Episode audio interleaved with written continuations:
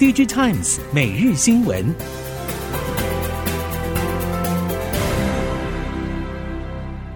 听众朋友们好，欢迎收听 DigiTimes 每日新闻，我是翁方月，现在为您提供今天的科技产业新闻重点。首先带您关心。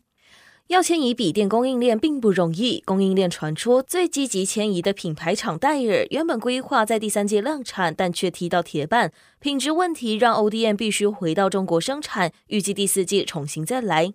供应链表示，即使笔电属于成熟产品，但之前各品牌在东南亚都只有小量试产，要放量还需要经历学习曲线。如今供应链迁往东南亚，没有当地政府补贴，整体产业状况又受到库存与景气双重夹击，都让相关业者只能咬牙苦撑。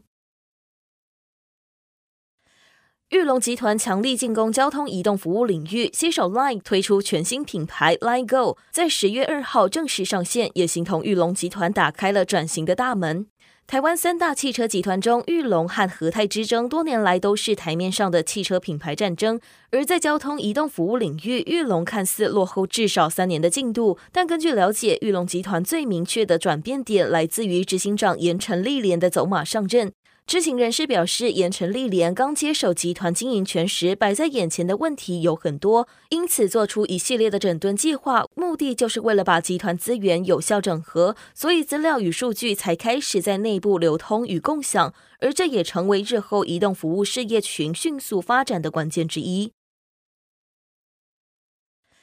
先前受到制程技术延迟与平台转换失序，导致 PC 和伺服器平台市占不断流失的 Intel，二零二零到二零二三年，在因为疫情干扰与全球经济放缓影响，对于整体市场掌控度始终难以提升。不过，根据供应链表示，二零二一年 Intel 执行长回归后至今，Intel 组织与策略调整显著。供应链认为，Intel 的技术实力深厚，背后更有美国政府力挺。面对各方看衰，Intel 也不会坐以待毙，回神更是不容小觑。Intel 执行长近期已经确立，所有计划都按进度进行或提前完成，四年实现五个节点的目标不变，二零二五年重拾电晶体效能和功耗效能的领导地位。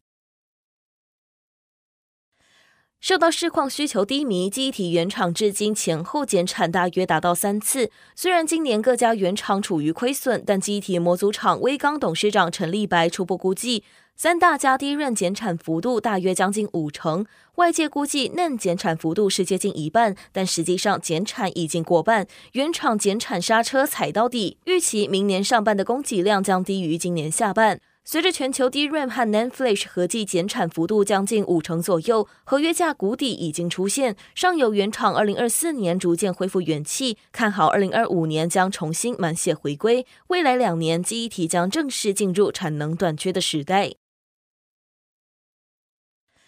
随着疫情期间的远距活动需求所带动的 PC 热销潮退去，整体 PC 应用截至目前都还是处于低迷的盘整期。今年上半高阶电竞相关机种的拉货动能，到了下半年也沉寂下来。在这样的环境之下，AI PC 已然成为整个 PC 供应链最大的盼望。包括 IC 设计在内的多数供应链业者都指出，从微软针对 Windows 平台的更新时程、Copilot 技术研发动态，以及各家品牌厂的产品开发进度来。来看，EIPC 的第一波商机将会在二零二四年出现，下半年整体需求就有机会回暖。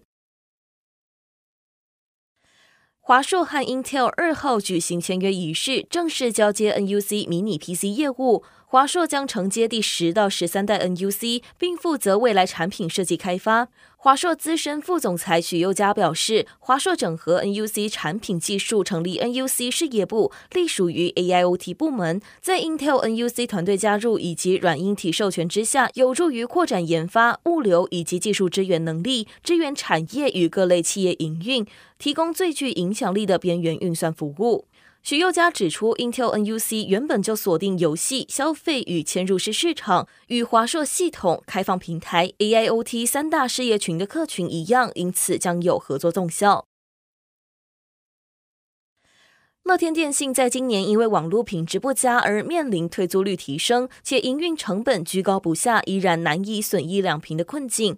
不止今年八月，集团内最积极推动 Open RAN 的乐天电信执行长已经离开乐天电信，不难看出目前乐天在 Open RAN 所面临的困境。反而日本电信营运商龙头 NTT Docomo 俨然有接下日本 Open RAN 出口重任的态势。在今年九月底举办的世界通讯大会拉斯维加斯上，更以 OREX 为名推出 Open RAN 解决方案。NTT Docomo 表示，希望成为国际电信营运商的 Open RAN 设备供应商。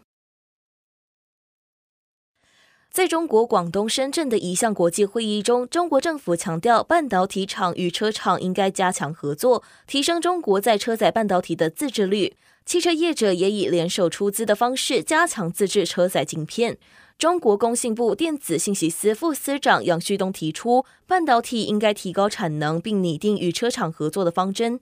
他强调，中国汽车晶片产品已经大幅扩充，下一步将继续指导企业加强汽车晶片的技术发展与提升产能，并指导车规以及检测能力的建设。这次会议中不断提及车载半导体的自制化问题。广州汽车集团负责电动车品牌的广汽埃安新能源汽车公司副总经理奚忠明指出，要透过与半导体和零组件厂的合作，增加使用中国自制的半导体。随着明年高频宽记忆体开始用于 ChatGPT 等大型语言模型伺服器，需求预计将呈现爆炸式成长。三星电子预期二零二四年第三季完成扩产投资，到时高频宽记忆体产量有望大幅增加。韩媒引述业界消息，三星目前正在进行高频宽记忆体扩产投资，增设天安和温阳封装产线。最慢二零二四年第三季完成设备安装，该生产线计划量产高频宽记忆体第四代和下一代产品，目标是二零二四年提供高频宽记忆体全制程一站式服务。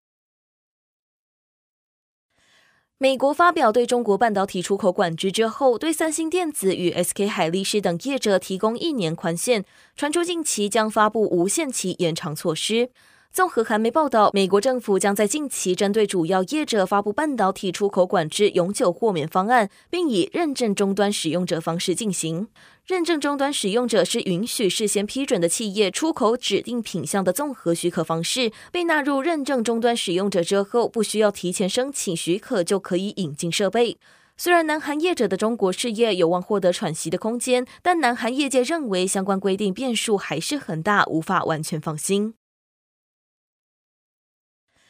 三星电子会长李在镕在中秋期间出访沙乌地阿拉伯、以色列、埃及等中东三国，检查当地事业，并强调中东市场对三星的重要性。随着沙乌地阿拉伯推动 NEOM City 计划，有望成为物联网、自驾车、智慧电网、再生能源、AI 等新兴科技的大型实验场域。考量到中东国家的自然资源和金融资本，以及推动摆脱石油经济结构的国家发展蓝图等，将带来长远且巨大的利益。因此，三星等南韩各类业者都积极寻求相关合作。李在镕也强调，中东是充满未来产业和创新技术发挥机会的宝库，必须将其视为全球三星的最前线，大胆挑战。经济部日前公布离岸风电区块开发三至二期商选草案，共释出三 G 瓦容量，其中开发商关注的产业关联方案调整为总分制，并设定七十分门槛，以及单一风场容量上限放宽，并给予弹性调整。目前已经有多家开发商相继宣布投入选商，不过对于草案内容，业者还是有许多疑虑，期盼政府能够再给予更多的讨论空间。